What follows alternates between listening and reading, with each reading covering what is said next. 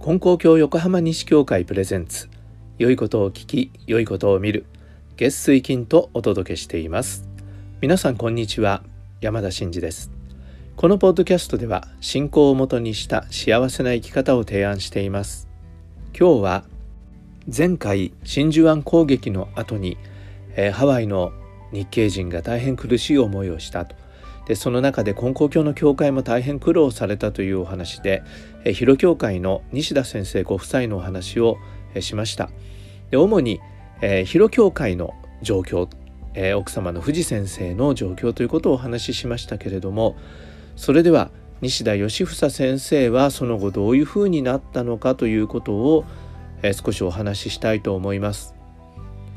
えー、僕の手持ちの資料では西田先生がえー、抑留キャンプでどのような経験をされたかということはあのちょっとわからないんですが、えー、4年間抑留キャンプで、えー、苦しい思いをなさったのだと思います。そして、えー、日本が戦争に負けてで抑留生活4年目で、えー、ついに西田先生は解放されたわけなんですがでハワイではね早く帰ってきてくれますようにということをみんなが祈っていたわけなんですが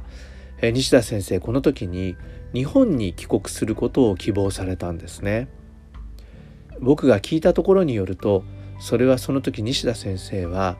もはやご自分のご家族はハワイにはおらず日本に帰っているものだとこう思い込んでいたんだっていうことを聞いたことがあります。ねそれは無理もないですよね。その4年間ね辛抱しておられるとは思えなかったということだと思います。それで西田先生は日本に帰られたんですが実はこれからが大変だったんですね。日本に帰ってあ家族はまだハワイなんだ。それじゃハワイに帰ろうと言って帰れたかというとそういうわけにはいかなかったんですね。なかなかハワイに帰るという許可が出なかった。そりゃそうですよね。敵国のえー、国民なわけですし戦争終わったばっかりで、えー、それをアメリカがねそうそう簡単に受け入れるということはできなかったんだと思います。で西田先生はまずご自分の新人の師匠が大連教会の松山成光先生という先生だったんですが大連も満州もね皆さんご存知のようにみんな日本に引き上げました。それで金光教の教会も当然、えー、満州の教会は閉鎖して先生方は日本に戻ってこられたわけですがこの松山先生も岡山に戻られて岡山市内で、えー、布教の御用を開始しておられたんですね。でそこに西田先生は、えー、まず行かれたわけです。もうその時ねその恩師との出会いはもうお互いにもう大変な感激だったんだと思いますしかし今言ったようにアメリカに帰るということはなかなか困難を極めることだったんですね。え西田先生、えー、アメリカ政府にずっと働きかけていたんですがもうなかなか帰る許可が出ない。もう何度やっても帰る許可が出ない。でいよいよ6年経った時に6年ですよ。6年。戦争の間4年間家族が離れ離れだったんだけども、えー、戦争が終わってさらに6年離れ離れで西田先生は日本で辛抱しておられたわけなんですがようやくようやく、えー、その許可申請が通りそうだというところまでこぎつけたんですね。それで、えー、東京で、え、その手続きをして、えいよいよハワイに戻れそうですということを松山恩師に伝報をしたそうなんです。えそれでその松山先生の教会に戻ったら松山先生はその時すで、ー、にかなり病気が重い状態だったみたいなんですが西田先生はもうハワイに戻るつもりで、えー、そのお礼とお別れの挨拶に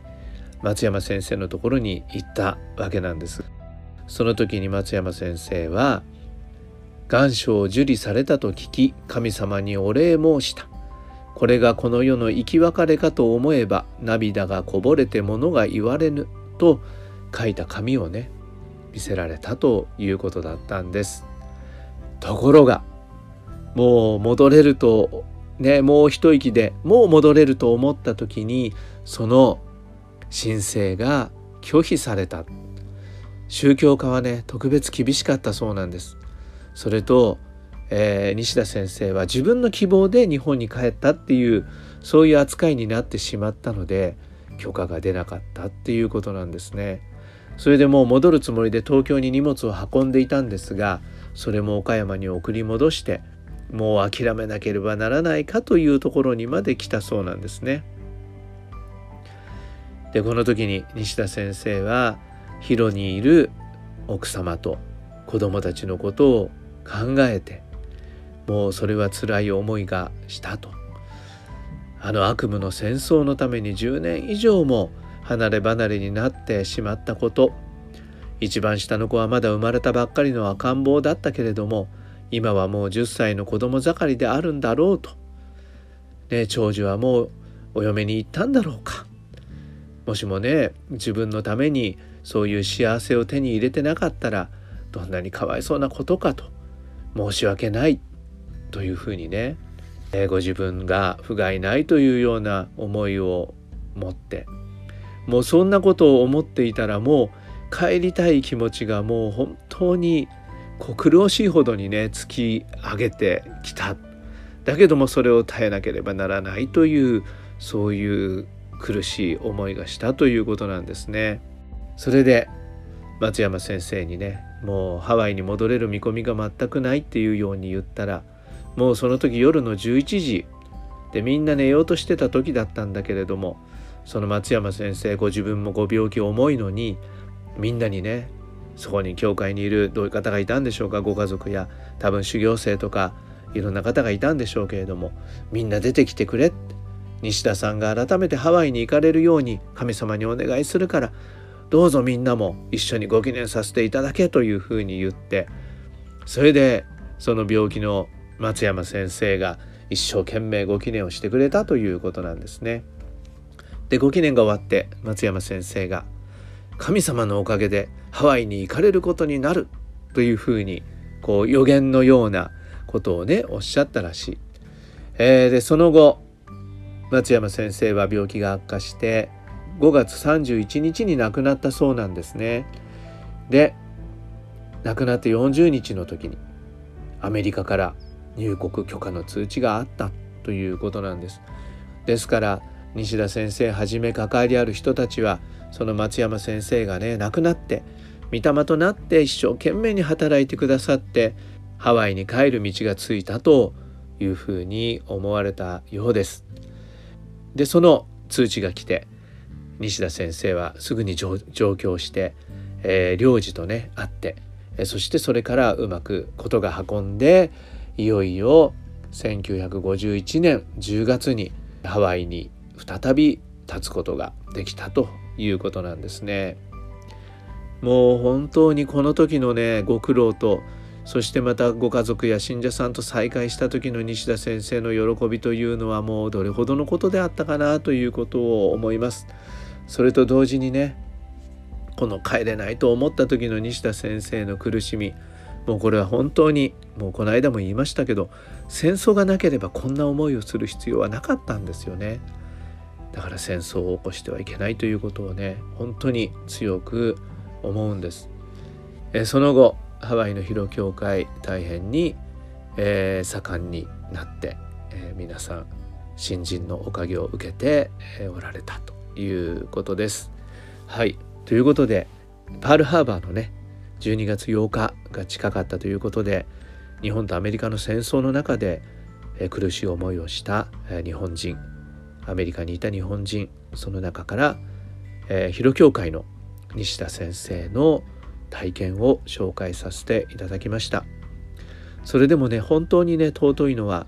西田先生ご夫妻はどこまでも